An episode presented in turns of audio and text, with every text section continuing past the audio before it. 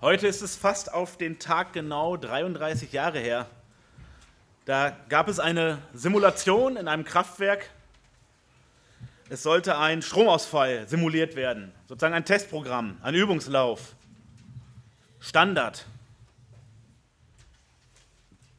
Doch was dabei herauskam, war kein Standard. Denn am 26. April 1986 explodierte schließlich in der Nähe von Pripyat in der Ukraine Block 4 des Kernkraftwerks in Tschernobyl. Was war geschehen? Es wurden verschiedene Sicherheitsvorschriften nicht beachtet. Und dazu kamen Baumängel in diesem Reaktor, die bisher nicht beachtet wurden. Und so traf menschliches Unvermögen auf menschliches Unvermögen. Und es wurde die bisher schlimmste Atomkatastrophe, die wir erlebt haben. Die Zahl der Todesopfer ist nicht zu klären bis heute. Die einen sprechen von ca. 4000 Todesopfern, andere von bis zu 60.000. Warum? Weil es an diesen Folgen liegt. Weil diese Folgen nicht alle direkt waren. Weil bis heute Kinder und Erwachsene an Krebs erkranken. Nicht nur die direkte Strahlenkrankheit von denen, die es direkt abbekommen haben. Nicht nur das, was in ganz Europa niederging. In Deutschland, in Polen, in der damaligen Tschechoslowakei, vor allem in Österreich, in Skandinavien. In ganz Europa ging der sogenannte Fallout nieder. Pilze waren vergiftet. Milch und Molke musste weggeschüttet werden, auch in Deutschland, weil unklar war, was ist angekommen. Wir als Kinder durften draußen nicht mehr spielen eine ganze Zeit, weil unklar war, was kriegen wir alles ab. Und wie gesagt, bis heute werden in der Ukraine und vor allem auch in Belarus Kinder geboren mit schweren Schädigungen, erleiden Menschen Erkrankungen, die ziemlich eindeutig damit in Zusammenhang stehen. Und es wurde damals von einem Super-GAU gesprochen. Wenn wir uns den Begriff anschauen, ein GAU ist der größte anzunehmende Unfall. Was bedeutet denn also Super-GAU? Es ist mehr passiert, als man hätte erwarten können. Das Schlimmste, was man erwarten konnte, wurde übertroffen. Deshalb sprach man von einem Super-GAU. Man hatte kalkuliert, was passieren kann, wenn ein Atomkraftwerk hochgeht, wenn es gewaltig schief läuft. Doch was geschehen ist, war weitaus schlimmer. Das war nicht vorstellbar. Deshalb sprach man von einem Supergau. Diese Katastrophe, wie gesagt, fast genau 33 Jahre her. Und die Folgen werden noch eine ganze Zeit andauern. Damit müssen wir rechnen. Die Folgen des Supergau sind schwer zu ermessen, schwer zu erfassen in ihrer Komplexität. Doch die Nuklearkatastrophe von Tschernobyl war nicht der ultimative Supergau. Es war schlimm und schlimmer als vorher denkbar. Doch wir werden uns heute in der Predigt mit den Folgen des ultimativen Supergau beschäftigen. Das ist nämlich das, was die Bibel den Sündenfall nennt alle Katastrophen der Menschheitsgeschichte, alle menschengemachten Katastrophen, alle Kriege, alle Morde, alle Massaker, alle Verbrechen gehen auf dieses Ereignis aus 1. Mose 3 zurück. Das ist der Kern. Warum sind Menschen dazu in der Lage, einander umzubringen, zu verachten, zu missbrauchen, zu misshandeln, auszubeuten, zu belügen? Warum ist das so? 1. Mose 3. Und wir haben uns letztes Mal das Protokoll der Katastrophe angeschaut. Wir haben uns angeschaut, wie der Teufel Schritt für Schritt vorgegangen ist und wie die Menschen mitgegangen sind. Und heute betrachten wir die Folgen des Super-GAU. Das ist auch unser Predigtitel, die Folgen des Super-GAU. Was kam dabei heraus? Was ist dadurch geschehen? Das heißt, wir stellen uns heute vor die Trümmer aus 1. Mose 3, 1 bis 7. Und die finden wir ab Vers 8 und betrachten diese Trümmer und versuchen zu begreifen, was ist anders als zuvor.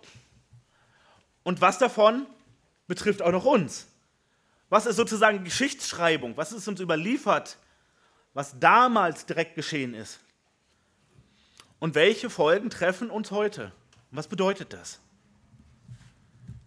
Und ihr Lieben, es freut uns sehr, dass wir diesen Text betrachten an Palmsonntag.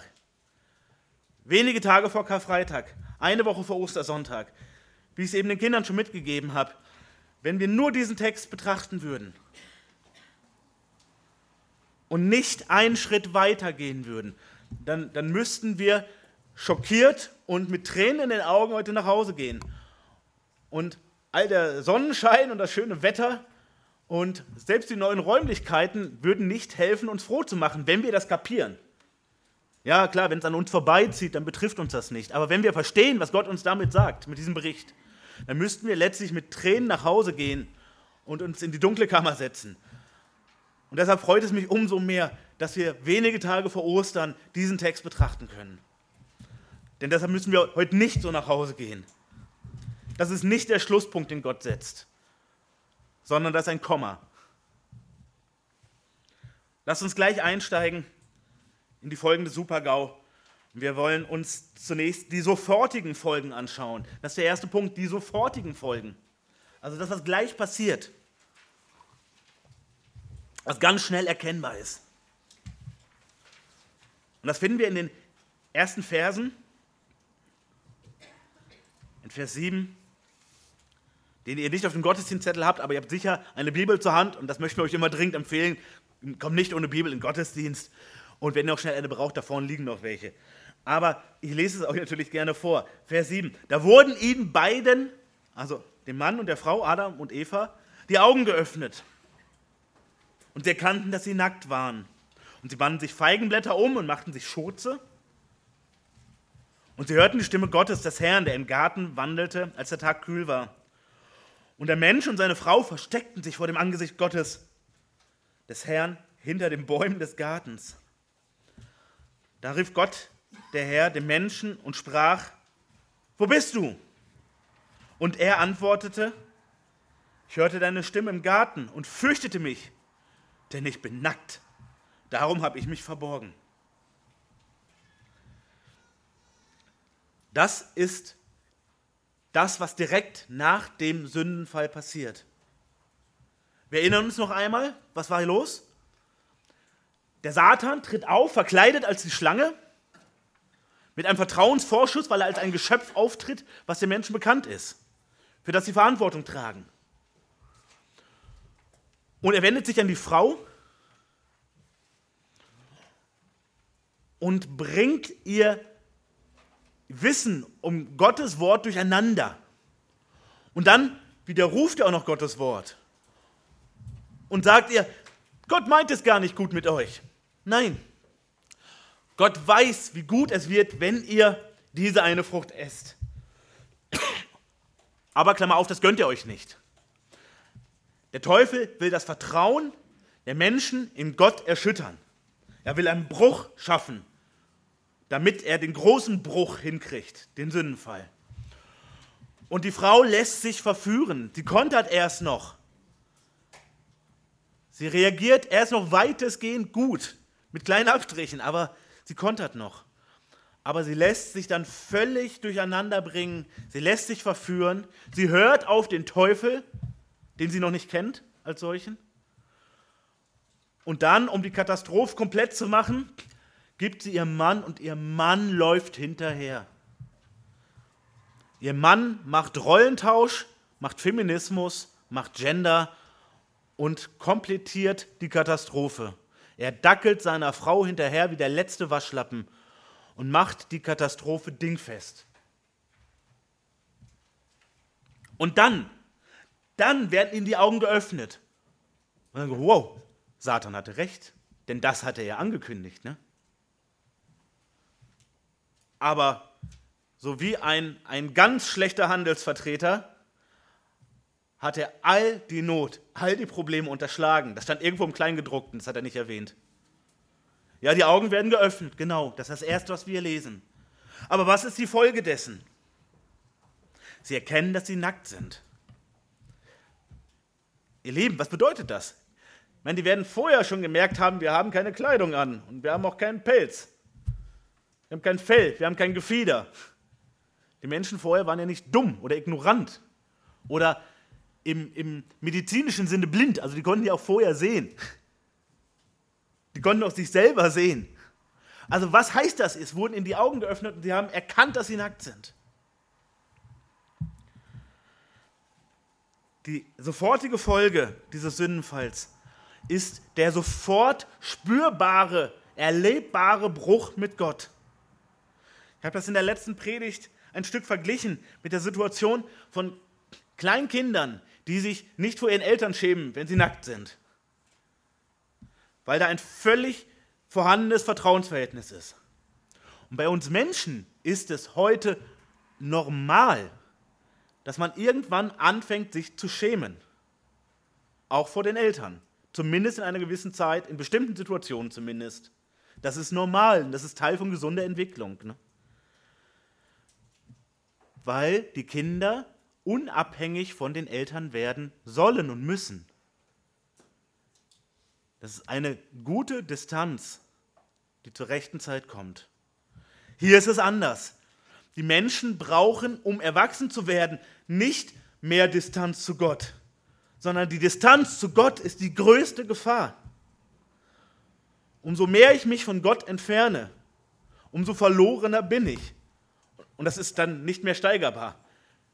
Ich bin entfernt von Gott, ich bin auf Distanz zu Gott und dann bin ich weg von ihm.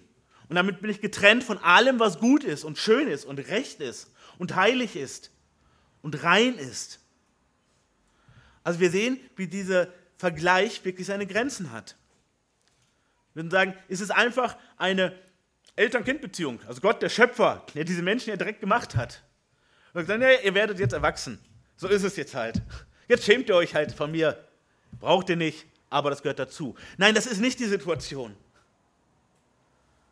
Sondern es zeigt sich hier dran, dass sie sich vor Gott schämen dass sie nicht mehr im Reinen mit Gott sind. Sie können es wahrscheinlich hier noch nicht formulieren. Aber die Beziehung ist zerbrochen. Sie sind nicht mehr im Reinen mit ihm. Wir müssen ja sagen, es ist ja eigentlich total lächerlich. Also der Mensch schämt sich vor Gott für seinen Körper. Hallo, Gott hat sich diesen Körper ausgedacht. Er hat ihn gestaltet. Wie wir es vor einiger Zeit auch zum Thema Sexualerziehung in einem Vortrag hier äh, äh, versucht haben deutlich zu machen. Es gibt nichts Dreckiges am Körper, es sei denn, man muss mal unter die Dusche. Es gibt nichts Dreckiges am menschlichen Körper, denn Gott hat ihn gestaltet. Und jedes Körperteil und jede Stelle an unserem Körper ist von Gott gewollt und gemacht. Wie, gesagt, wie wir da mit dem Körper umgehen, ist auf einem anderen Blatt geschrieben. Aber es gibt keine bösen Körperregionen oder Körperteile. Und trotzdem verstecken sie vor allem ihre Genitalien vor Gott. Ihren Intimbereich, wie wir heute sagen würden. Den Teil ihres Körpers, der am deutlichsten mit Fortpflanzung zu tun hat. Und nochmal, Gott hat das doch gemacht, er hat sich ausgedacht. Gott hat auch die Sexualität erfunden und ihnen anvertraut. Warum schämen sie sich vor Gott? Nochmal, es ist ein Beziehungsproblem. Es ist nicht, dass sie kapiert haben, da sind die dreckigen Körperteile. Das ist Quatsch. Und leider wurde es in der Kirchengeschichte auch öfter so ausgelegt. Nein, sie schämen sich vor Gott, weil sie in der Dunkelheit sind. Das ist das, was wir in Johannes 3 lesen, wo Jesus dem Nikodemus ja im Prinzip das Evangelium erklärt.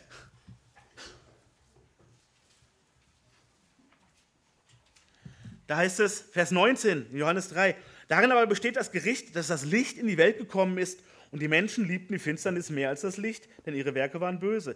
Denn jeder, der Böses tut, hasst das Licht und kommt nicht zum Licht, damit seine Werke nicht aufgedeckt werden. Und obwohl Jesus das viel, viel später sagt, ist das genau die Situation. Sie verstecken nicht nur ihre Genitalien, sondern sie verstecken sich insgesamt hinter den Bäumen vor Gott. Mit dem Abstand, den wir dazu haben, wie lächerlich ist das? Was für ein lächerlicher Versuch ist das eigentlich? Wir versuchen uns vor Gott zu verstecken, in dem Universum, was er gemacht hat, als seine Geschöpfe. Und dazu benutzen wir Bäume. Wow. Aber was sollen sie auch sonst machen? Wir lesen vom Tag des Herrn in Jesaja, dass Menschen sich vor Gott und vor seinem Gericht versuchen zu verstecken in Felsklüften und Höhlen und Felsspalten. Das ist genauso lächerlich. Aber es ist nachvollziehbar. Wir sagen, ich kann nicht mehr mit diesem Gott konfrontiert sein. Und ich habe nichts Besseres. Ich habe kein anderes Universum, was irgendwie anders gemacht hat, wo ich mal schnell rüberlaufen kann und mich verstecken. Vor Gott kann ich mich nicht verstecken. Aber wir merken an ihrem Verhalten, wir sehen an ihrem Verhalten, sie versuchen es so gut wie möglich. Wenngleich es, ja, wie gesagt, auch völlig lächerlich wirkt. Der lebendige Gott, der überall ist, der alles weiß und sieht, der omnipräsent ist, vor dem sich niemand irgendwo verstecken kann. Und sie stellen sich hinter Bäumen und binden sich Blätter um die Hüften. Aber was Besseres haben sie halt nicht. Also deshalb sollten wir letztlich nicht über sie lachen. Denn sie haben eins zumindest kapiert. Sie haben kapiert, vielleicht noch nicht bis ins Tiefste hinein, aber sie haben kapiert, dass hier etwas kaputt ist, dass hier etwas nicht in Ordnung ist. Und da sind sie im klaren Vorteil zu vielen unserer Zeitgenossen und möglicherweise auch zu uns selber. Sie sind nicht entspannt und sagen, naja, Gott soll uns mal ruhig die Freiheit gönnen. Wir müssen unsere eigenen Erfahrungen machen. Ich werde Gott schon sagen, wenn ich ihn sehe, was ich davon halte, dass er mir hier diese Verbote auflegt. Nein. Oder Gott, Gott, den habe ich seit gestern nicht gesehen. Vielleicht gibt es ihn gar nicht mehr. Sie sind eben nicht so ignorant. Sie haben die größte Katastrophe der Menschheitsgeschichte ausgelöst. Sie haben sie getan. Aber sie, sie kapieren es noch im Moment. Sie verstehen, Gott ist heilig. Und bisher konnten wir in seiner Heiligkeit sein. In der direkten Gegenwart Gottes. Wir sind hier in dem Garten und Gott ist auch einfach hier in dem Garten. Unvorstellbar für uns. Direkt mit Gott zusammen. Und sie haben bisher noch nicht die Erfahrung gemacht, dass das irgendwie schlecht sein könnte. Dass es ihnen dabei schlecht geht. Dass sich was falsch anfühlt dass sie verstecken müssen. Das kannten sie noch nicht. Aber jetzt ist es klar. Wir sind hier im Garten und Gott ist auch da. Aber wir dürfen nicht mit ihm zusammenkommen.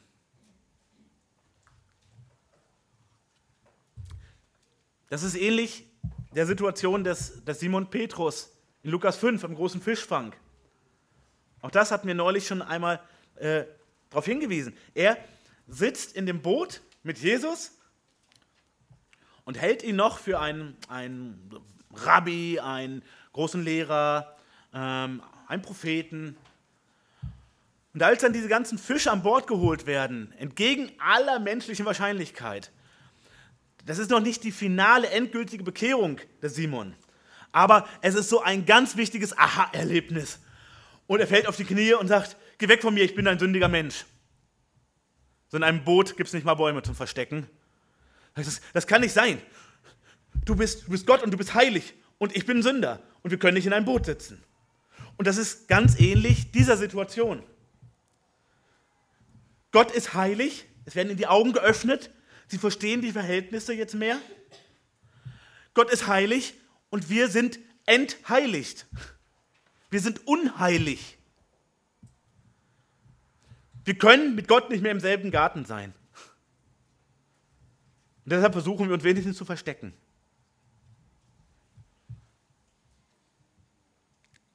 Wir verstecken uns vor dem Angesicht Gottes. Und Gott lässt sich darauf ein. Sehen wir wieder Gott als unglaublich großartigen Pädagogen. Wie geht er vor? Nochmal, Gott sieht alles, er weiß alles, er hat nichts verpasst.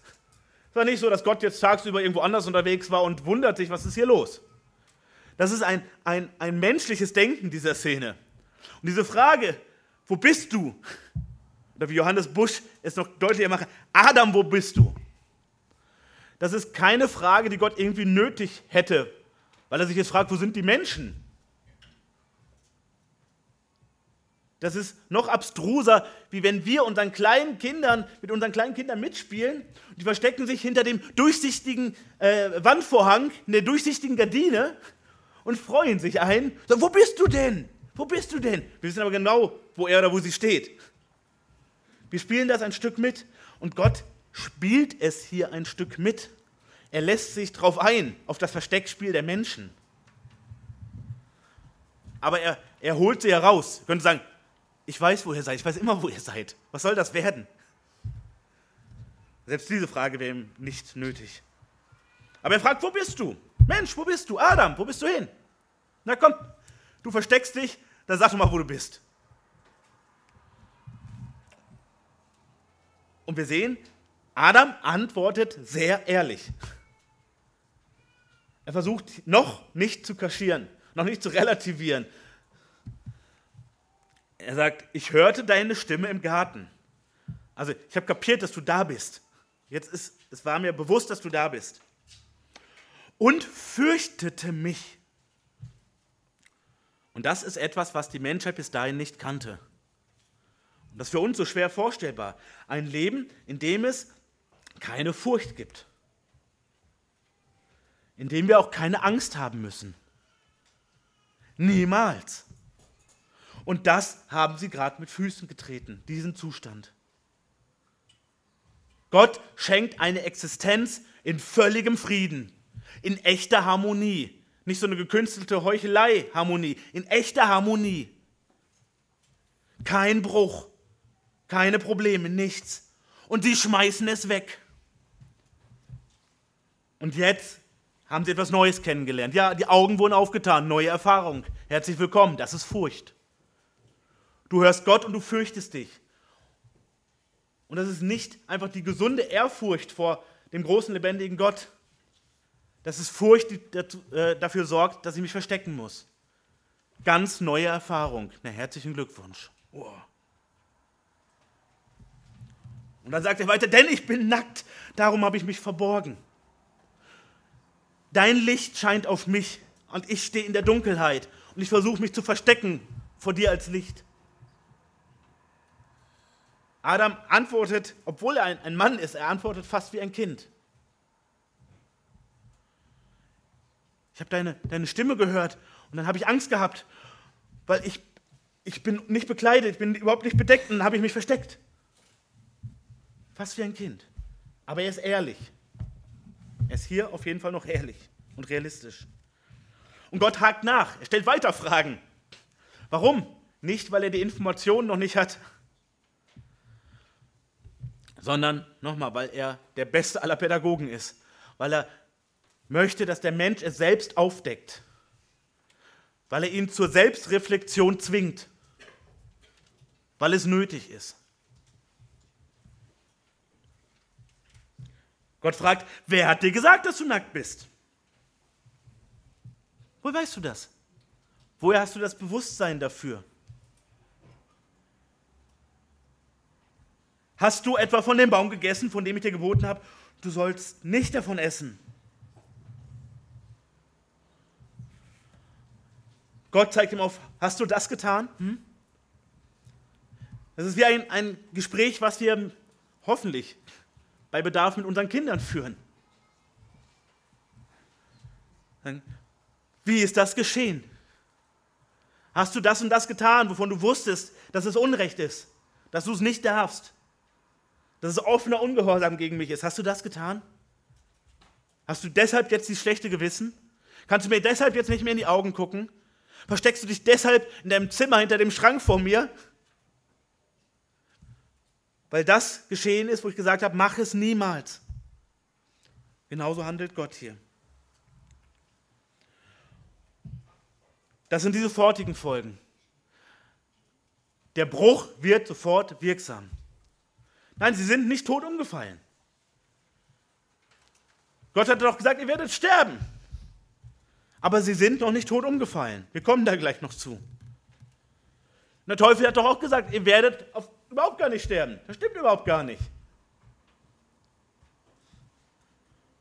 Und jetzt sehen wir im weiteren Gespräch, wie die Katastrophe noch untermauert wird. Während Adam auf die erste Frage Gottes noch gut reagiert hat, ehrlich, wird es jetzt wirklich traurig.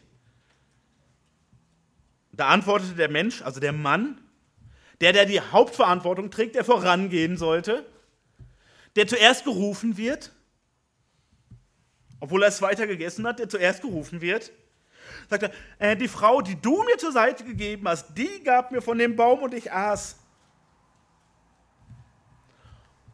Und er baut sein Waschlappenverhalten bis aufs Letzte aus. Das ist traurig, das ist so traurig. Weil was sagt er? Er spielt den Ball doppelt zurück. Und zwar zuerst an Gott, dem er sein Leben verdankt. Und alles um ihn herum verdankt er Gott. Übrigens, wie wir auch. Sagt, äh, du hast mir diese Frau gegeben, okay? Du hast mir diese Gefährtin gegeben und die, ne? Also du Gott letztlich, du bist auch schuld dran. Hättest mir mal eine andere Frau gegeben oder irgendwas anderes oder wie auch immer. Aber du hast mir schließlich diese Frau gegeben und die kam damit an, okay?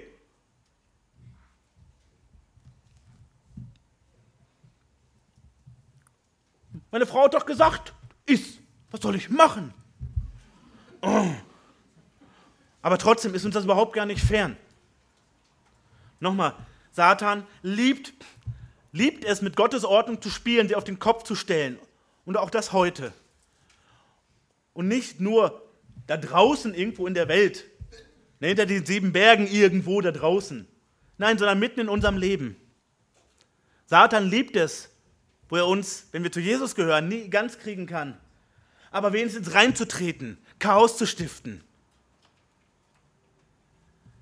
Eben genau das zu gebrauchen und solche Antworten aufs Herz zu legen, wie wir doch so gerne sagen. Ne?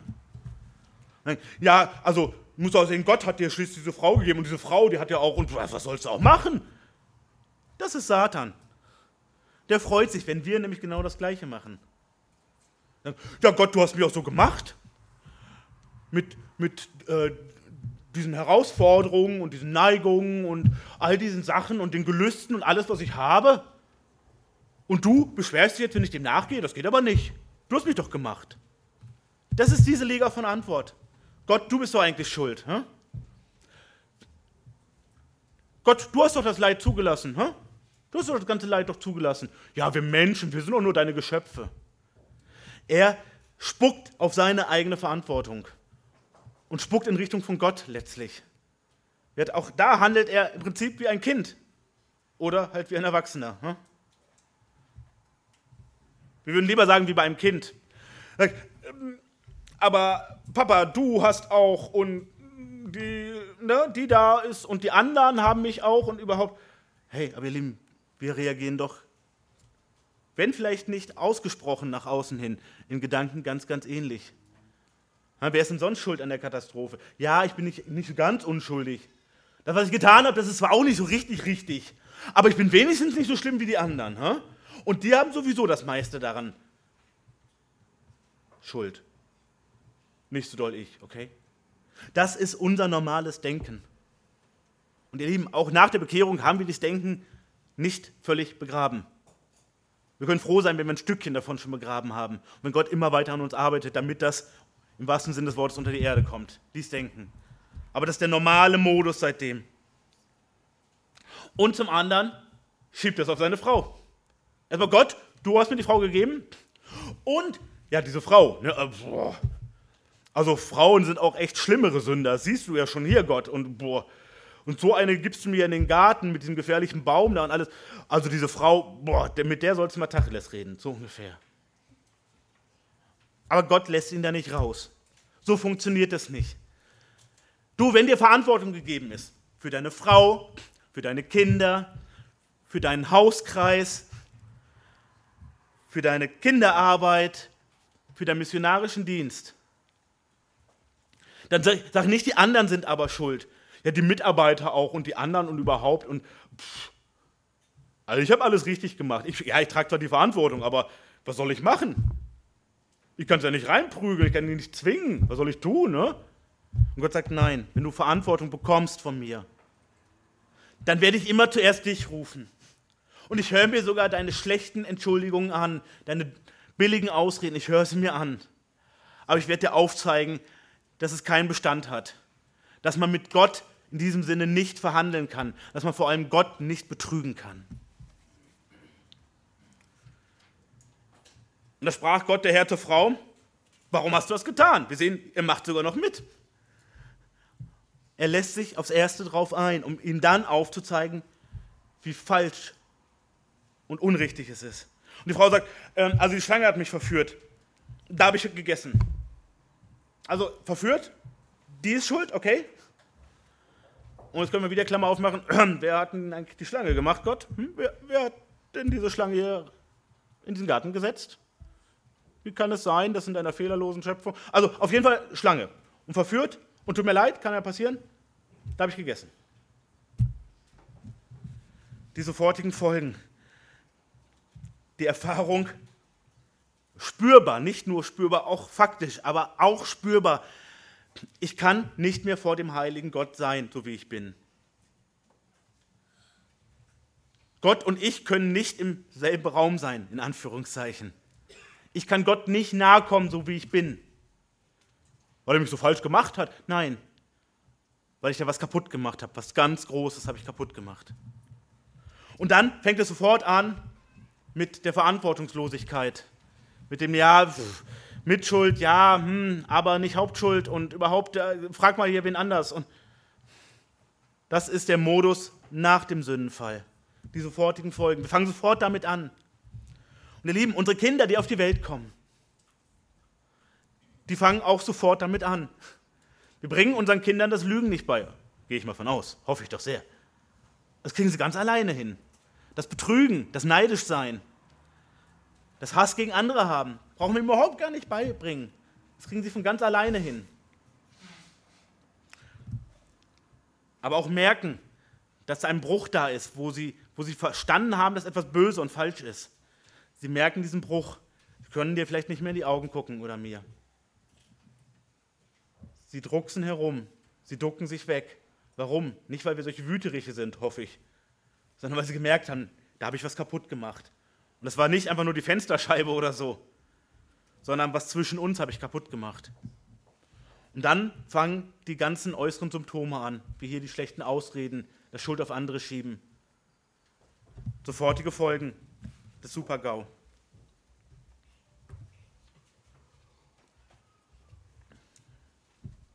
Noch ein Hinweis. Sie verstecken ihre, ihre Geschlechtsorgane vor allem und dann sich als Ganzes. Aus den Geschlechtsorganen kommen die nächste Generation Kinder. Warum diese Konzentration so da drauf? Wir haben es eben in der Lesung gehört. Noch bevor das erste Kind gezeugt ist, ist ein Zustand eingetreten, nämlich der, dass Sünder nur Sünder zeugen können. Jedes Kind, was jetzt geboren wird, ist betroffen von diesem Super-GAU, steht unter dem Banner dieses Super-GAU. Danke dir. Und wird wie Adam und Eva sich gegen Gott wenden, von Anfang an. Und deshalb wird der Herr Jesus, als er Mensch wird und hier auf Erden kommt, nicht von einem Mann gezeugt. Weil jeder Mann auf Erden kann nur das Zeug, was er selber ist, nämlich ein Sünder. Also so hat es auch nochmal eine Bedeutung. Und nochmal, das ist wichtig, die Bibel sagt nicht, das ist die böse Region, sondern sie macht klar, guck mal, das ist die Quelle des neuen Lebens und die ist jetzt vergiftet. Es wird neues Leben geben, das schenkt Gott weiterhin, Gott sei Dank. Aber diese Quelle ist jetzt vergiftet, ab jetzt werden nur noch Sünder gezeugt. Und kein Kind, außer dies eins, kommt sündlos auf die Welt. Jedes Kind ist auf der Welt und hat Freude daran, die Dinge zu tun, die Gott nicht ehren. Die sofortigen Folgen.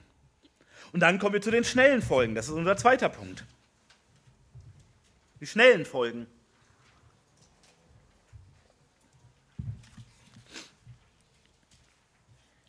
Und jetzt spricht Gott nur noch. Jetzt spricht Gott erstmal nur noch. Da sprach der Herr zur Schlange. Also das Ende der Kette.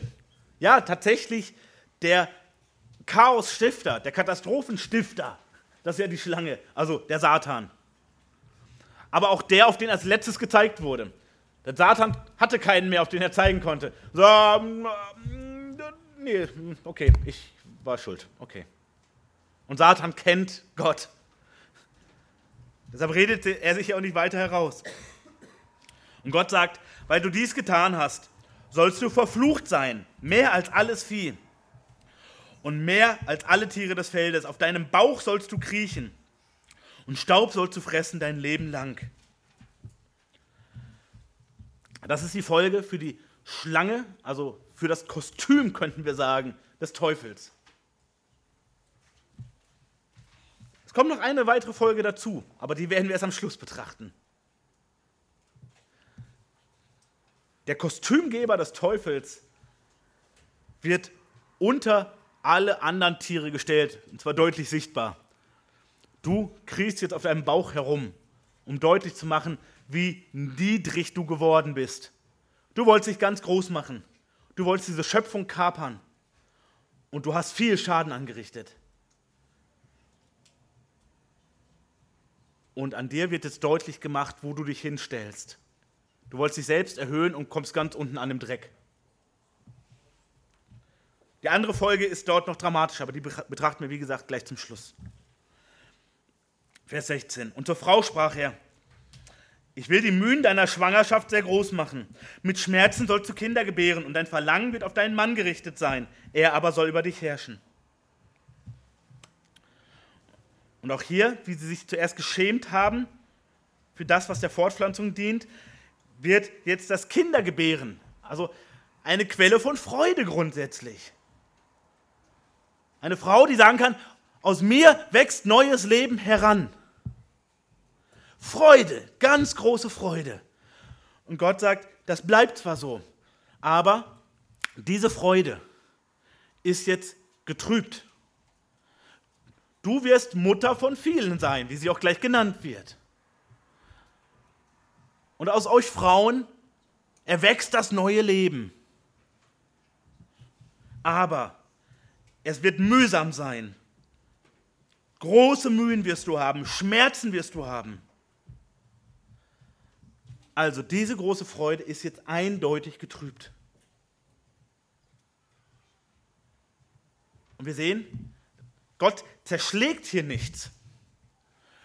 Gott hätte alles Recht, absolut zornig zu sein. Und Gott ist der Einzige, der auch im Zorn handeln darf und es ist trotzdem Recht. Und er tut es hier aber nicht. Er tut es nicht. Nochmal, es, ist, es hat Folgen bis heute. Und jeder, der eine Mutter hat, jeder, der eine Ehefrau hat, der kann das ganz besonders verstehen und mitfühlen und ihr Frauen erst recht. Aber es ist keine, keine so krasse Folge, wenn wir uns die Katastrophe und die Schuld anschauen, oder?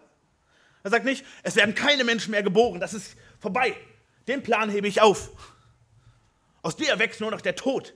All das wäre nachvollziehbar. Aber Gott sagt, nein, weiterhin, aus dir erwächst das neue Leben. Aber es wird nicht mehr nur Freude sein. Es wird auch Gefahr sein und Mühe und Schmerz und Leid. Das gehört jetzt mit dazu, wenn ein neuer Mensch in diese Welt kommt. Das ist der Normalfall.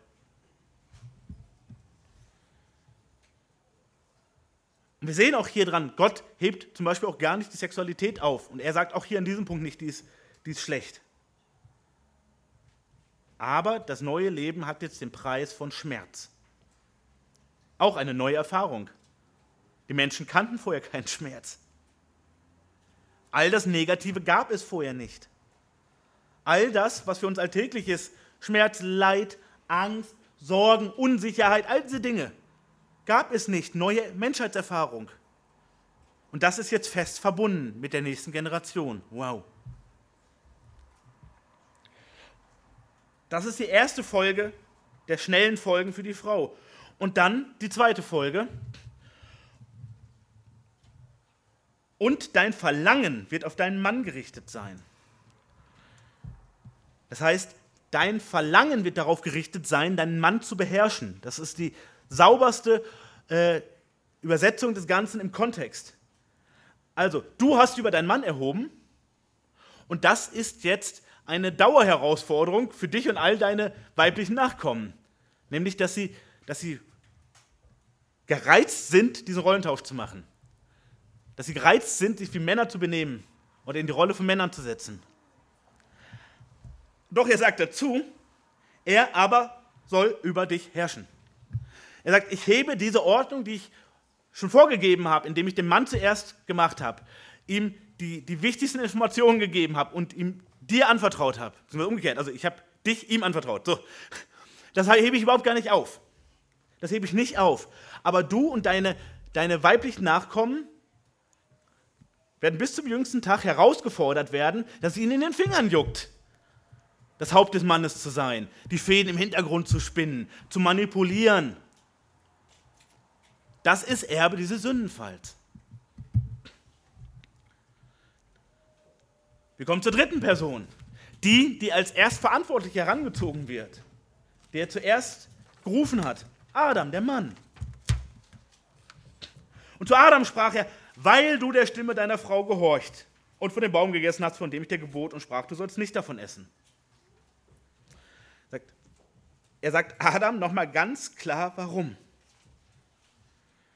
Weil du diesen Rollentausch mitgemacht hast und in der Konsequenz den Ungehorsam gegen mich, die Rebellion gegen mich mitgemacht und damit dingfest gemacht hast. Du hast es nicht bei der halben Katastrophe belassen, obwohl du es besser wusstest. Weil du das alles gemacht hast. Und er sagt auch nochmal ganz genau, was, wie ein guter Vater das auch macht, bevor beim Kind die Konsequenzen ankommen. Weil du das und das gemacht hast, was ich dir verboten hatte. Und du offen Ungehorsam gezeigt hast. Obwohl du es besser wusstest. Darum. Und jetzt sagt Gott auch darum. So sei der Erdboden verflucht um deinetwillen.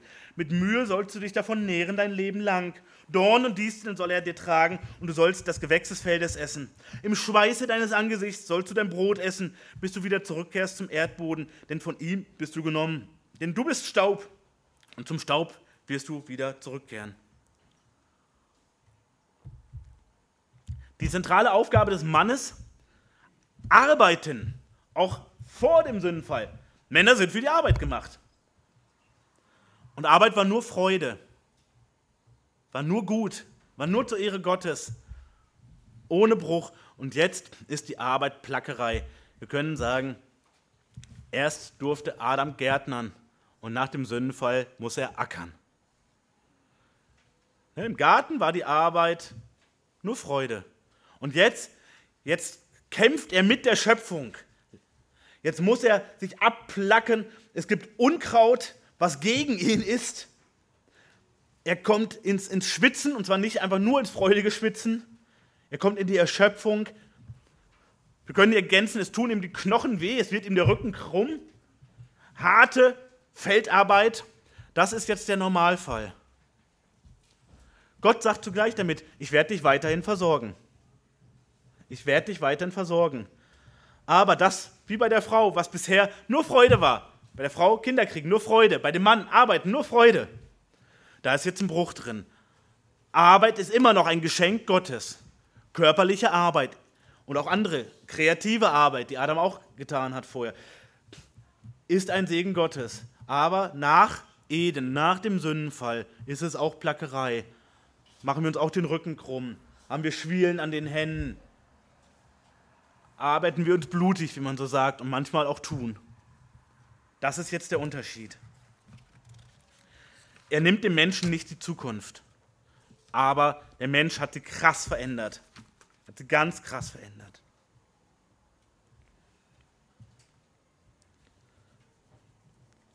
Und dann kommen wir zu den ewigen Folgen.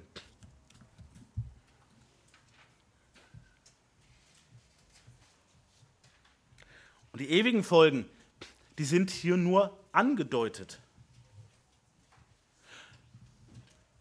Und das ist auch ganz nachvollziehbar. Denn wenn wir direkt dran an der Katastrophe sind, und das sind wir mit diesem Bericht, sozusagen die Live-Schaltung direkt nach der Katastrophe. Wir können sagen, der Reaktor ist gerade hochgegangen, da sehen wir noch die Explosionswolke.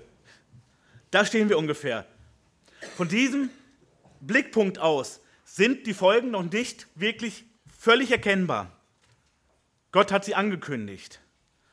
Aber verstehen können wir erst, wenn wir ein paar Schritte zurücktreten.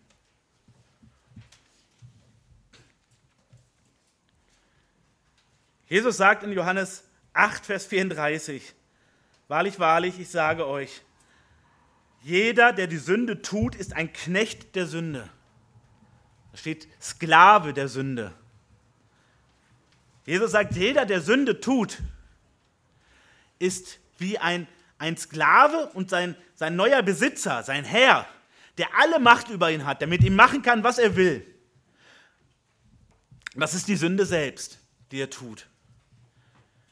Das heißt, wer die Sünde tut, ist wie eine Marionette, wie ein Püppchen der Sünde selbst. Und während wir uns noch einreden, dass wir frei sind und dass wir machen können, was wir wollen und dass wir Revoluzer sind und dass wir auf diese Normen, die uns die Bibel da aufzwingt, nicht zu achten brauchen, sind wir letztlich nur Kasperle-Figuren des Teufels. Wir tanzen nur nach seiner Pfeife und reden uns selber noch ein, wir wären frei. Das ist die Situation. Ja, und wen betrifft das denn? Jeden Menschen. Auch das haben wir uns in den letzten Predigten immer wieder angeschaut. Jesus selbst sagt das in Matthäus 15. Das Böse in der Welt kommt nicht aus dem Fernsehen und nicht aus dem Internet und nicht von den anderen da, sondern aus deinem Herzen sprudelt es hervor. Und die Welt ist so vergiftet, weil du so eine Giftquelle in dir hast, nämlich deine Seele. Und du spuckst die ganze Welt voll mit Bösen. Und deshalb passieren all diese bösen Sachen. Und das betrifft jeden Menschen. Das ist das, was uns Psalm 14 deutlich macht, was uns Römer 3 deutlich macht. Was die ganze Bibel immer wieder beteugt, es gibt nicht von Natur aus gerechte und ungerechte Menschen, sondern der Mensch von sich aus ist ungerecht vor Gott. Er ist böse. Er ist ein Sünder. Das ist nicht einer, der aus Versehen eine Sünde tut und sagt, hups, Entschuldigung, Herr, da ist mir doch glatt eine Sünde passiert. Nein, es gehört zu unserem Wesen. Und Gott sagt, auch das ist das Problem. Er sagt, deine Einzeltat, also dass du den anderen angelogen hast, dass du deinen Eltern ungehorsam warst, dass du wen betrogen hast, dafür verdienst du letztlich schon den Tod nach, dem, nach Gottes Maßstab. Aber das noch viel größere Problem ist, dass du ein, ein Sklave der Sünde bist, dass du nach der Pfeife der Sünde tanzt und deshalb brauchst du auch deine Sünden in diesem Sinne nicht zählen und sagen, naja, ich habe aber nur 37 jetzt finden können in der letzten Woche. Und andere haben mindestens 100, da bin ich mir sicher. Sagt Gott, du brauchst du gar nicht anfangen. Denn dein Wesen, dein Herz ist das Problem. Du bist der, der der Sünde ein Diener ist. Und das ist das große Problem. Deshalb bist du in der Adam- und Eva-Situation und versuchst dich hinter Bäumen zu verstecken vor dem lebendigen Gott.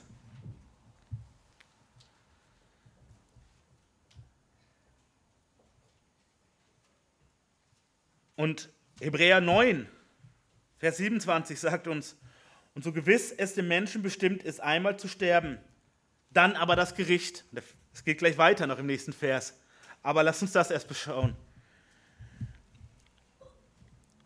Du lebst dein Leben und am Ende stehst du, egal was du meinst oder glaubst oder von überzeugt bist oder was dein Weltbild ist, stehst du vor dem lebendigen Gott. Und der richtet über dich. Und das steht ihm auch zu. Egal, ob du ihm das zuerkennen willst oder nicht. Er hat dich gemacht. Er hat dich am Leben erhalten. Alles Gute, was es in deinem Leben gibt und gab, kommt von ihm. Und er bewertet dich. Und er bewertet dich anhand seines Maßstabs, den er in der Bibel offenbart. Und wenn du dein Leben reflektierst mit Gottes Maßstab in der Hand und dich nicht selbst betrügst, dann wirst du erkennen, ich bin so ein Sünder. Ich komme vor Gottes Gericht und ich habe keinen Anwalt dabei. Es gibt keine Strategie, um mich da noch rauszuhauen. Gott sagt, ich werde mit dir nicht Gemeinschaft haben können in Ewigkeit, weil dein Wesen, deine Seele die Sünde ist. Und deshalb bleibst du in Ewigkeit getrennt von mir. Und das ist nichts, was Gott erfreut. Gott will das so nicht. Es erfreut ihn überhaupt nicht. Aber Gott ist gerecht und heilig. Das ist die ewige Folge. Also dieser Bruch war nicht für diese eine Generation. Dieser Bruch ist nichts, was irgendwie von alleine wieder heilt. Zeit heilt keine Wunden, nicht in diesem Fall. Denn jede neue Generation, und egal ob du sieben oder acht oder zehn oder zwölf Jahre alt bist, oder 30 oder 50 oder 80 Jahre alt bist, das betrifft dich. Und du selber hast vom Anfang deines Lebens an Ja zur Sünde gesagt, hattest Freude an ihr. Und du konntest den lebendigen Gott erkennen, zumindest in Teilen, zumindest als Schöpfer. Und wenn du das Evangelium gehört hast, sogar noch mehr. Und du hast ihn nicht angebetet von dir aus, sondern du hast deinen Privatgötzendienst gemacht. In irgendeiner Religion, mit ihrem Fantasiegott und deinem Fantasie-Jesus, mit deiner Weltanschauung oder irgendetwas anderem, was du dafür einsetzt. Das sind die ewigen Folgen. Was für ein krasser Unterschied. Nochmal, die Situation vorher, es gab keine Not, es war alles in Ordnung. Never change a running system. Verändern nichts, was gut funktioniert. Und einen besseren Zustand gab es niemals. Und sie ändern es, weil sie Gott nicht vertrauen, weil sie rebellieren, weil sie ungehorsam sind. Und jeder von uns hat selber Ja und Amen dazu gesagt, in seinem Leben, ganz praktisch. Das sind die ewigen Folgen.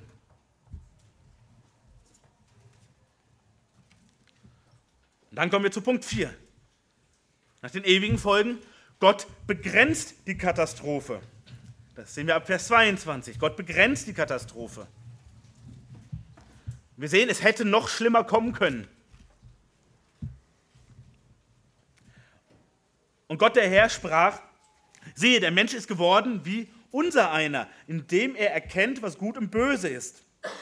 Nun aber, dass er nur nicht seine Hand ausstrecke und auch von dem Baum des Lebens nehme und esse und ewig lebe. Gott verhindert jetzt den schlimmsten Fall, der hätte passieren können. Der Mensch in seinem Sünderzustand bekommt das ewige Leben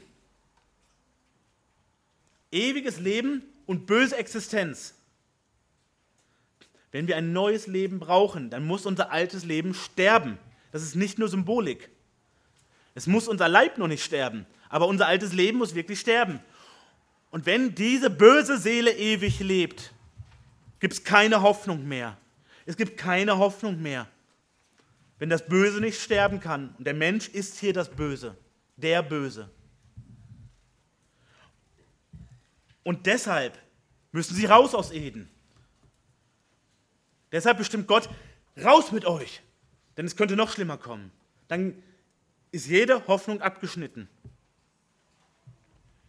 So schickte ihn Gott, der Herr, aus dem Garten, damit er den Erdboden bearbeite, von dem er genommen war. Und er vertrieb den Menschen und ließ östlich vom Garten Eden die Cherubim lagern und die Flamme des blitzenden Schwertes, um den Weg zum Baum des Lebens zu bewachen. Es gibt keinen Weg zurück. Gott setzt seine treuesten und stärksten Kämpfer dafür ein, um das zu verhindern. Kein Weg zurück nach Eden. Und zugleich tut Gott das zum Schutz des Menschen, weil er hier schon längst den Plan gefasst hat. Weil er hier den Plan schon längst gefasst hat, wie diese Katastrophe nicht ungetan werden kann, aber wie Menschen gerettet werden können. Die Menschen, die verloren sind durch ihre eigene Schuld. Und Gott hat diesen Rettungsplan schon längst bereitet und dafür ist das ein ganz wichtiger Baustein. So kommen wir zu unserem letzten Punkt, das ist Punkt 5.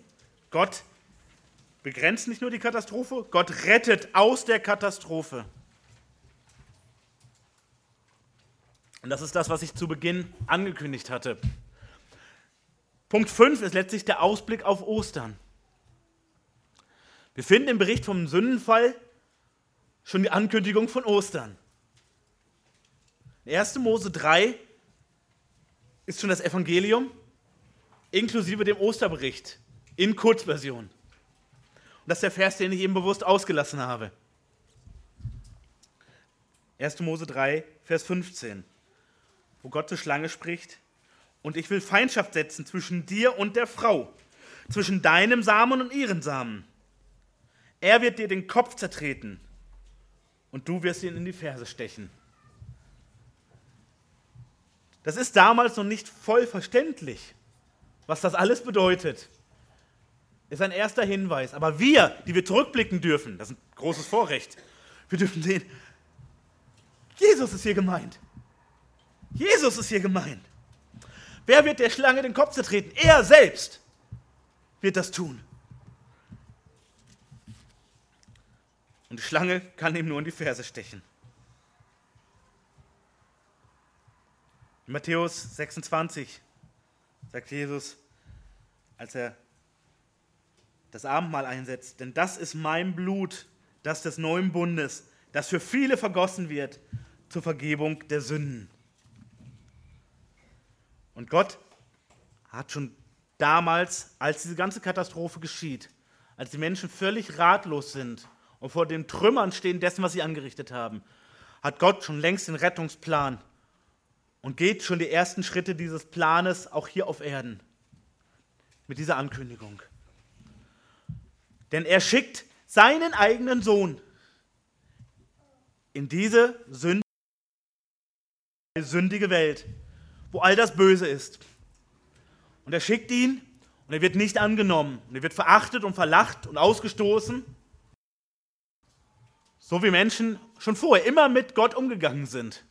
Nur dass sie ihn nicht in Menschengestalt vor sich hatten im Normalfall. Sondern das sozusagen Richtung, Richtung Himmel.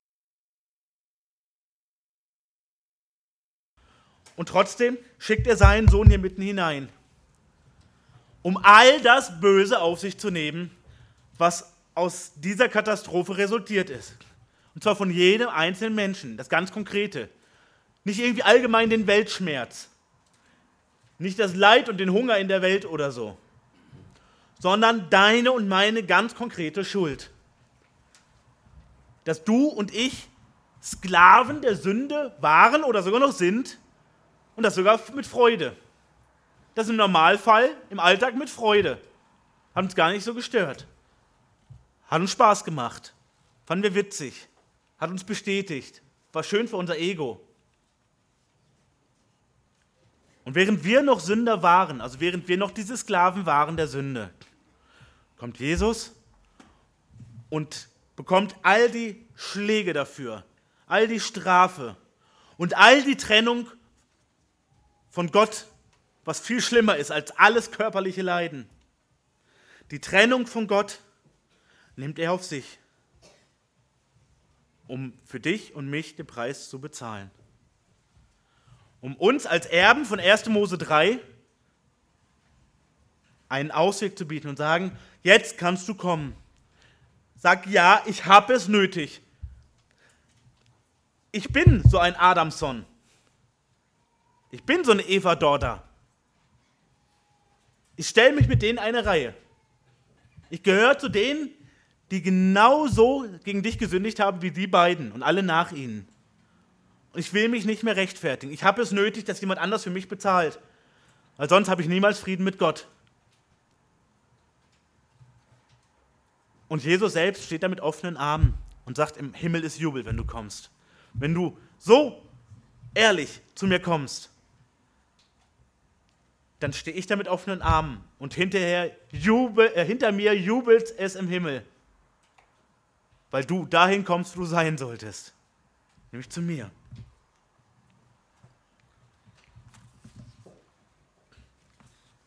Ich habe eben den ersten Teil nur vorgelesen, Hebräer 9, Vers 27, Vers 28. Ich lese noch einmal zusammen.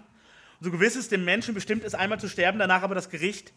So wird der Christus, nachdem er sich einmal zum Opfer dargebracht hat, um die Sünden vieler auf sich zu nehmen, zum zweiten Mal denen erscheinen, die auf ihn warten, nicht wegen der Sünde, sondern zum Heil.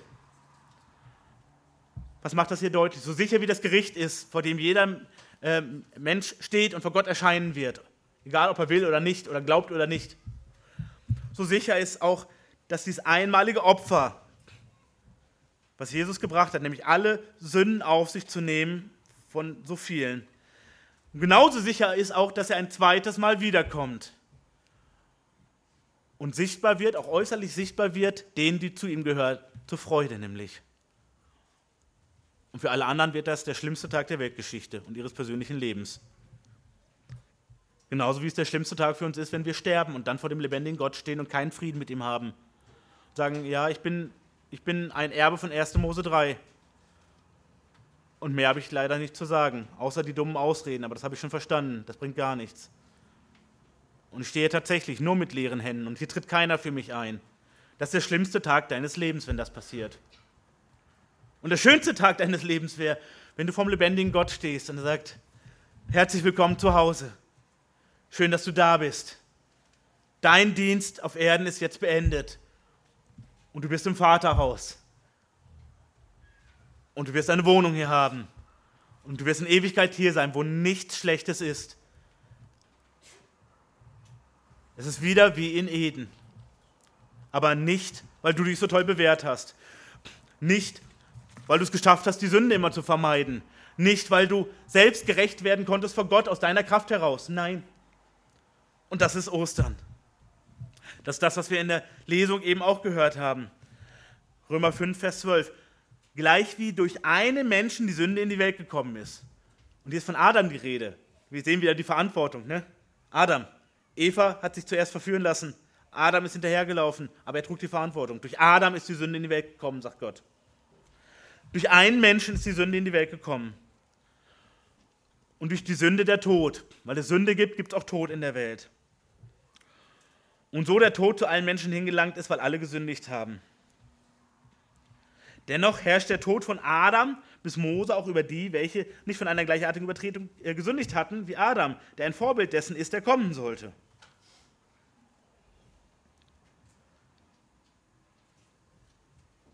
Und dann lesen wir in Vers 17, denn wenn infolge der Übertretung des einen der Tod zur Herrschaft kam, also wenn der Tod jetzt Macht bekommen hat, weil der eine das verbockt hat und alle anderen ihm letztlich hinterhergelaufen sind. Wie viel mehr werden die, welche den Überfluss der Gnade und das Geschenk der Gerechtigkeit empfangen, im Leben herrschen durch den einen, Jesus Christus. Und jetzt macht Paulus das nochmal klarer, der gern in seinen verschachtelten Sätzen die Dinge äh, erklärt. Wie nun durch die Übertretung des einen die Verurteilung für alle Menschen kam. Also nochmal, Adam hat es gemacht, und wir alle sind mit unter dem Urteil und es trotzdem gerecht, weil wir selber Ja gesagt haben und es gelebt haben. So kommt auch durch die Gerechtigkeit des einen, durch Jesus Christus, für alle Menschen die Rechtfertigung, die Leben gibt. Und Paulus spricht hier nicht von einer Allversöhnung. Er sagt nicht, es kommen eh alle in den Himmel, weil Jesus war auf Golgatha und alle kommen jetzt in den Himmel. Nein, solange du und ich noch so stolz sind und auf unsere Kraft vertrauen, und meinen, dass wir gerecht genug sind, können wir das nicht in Anspruch nehmen.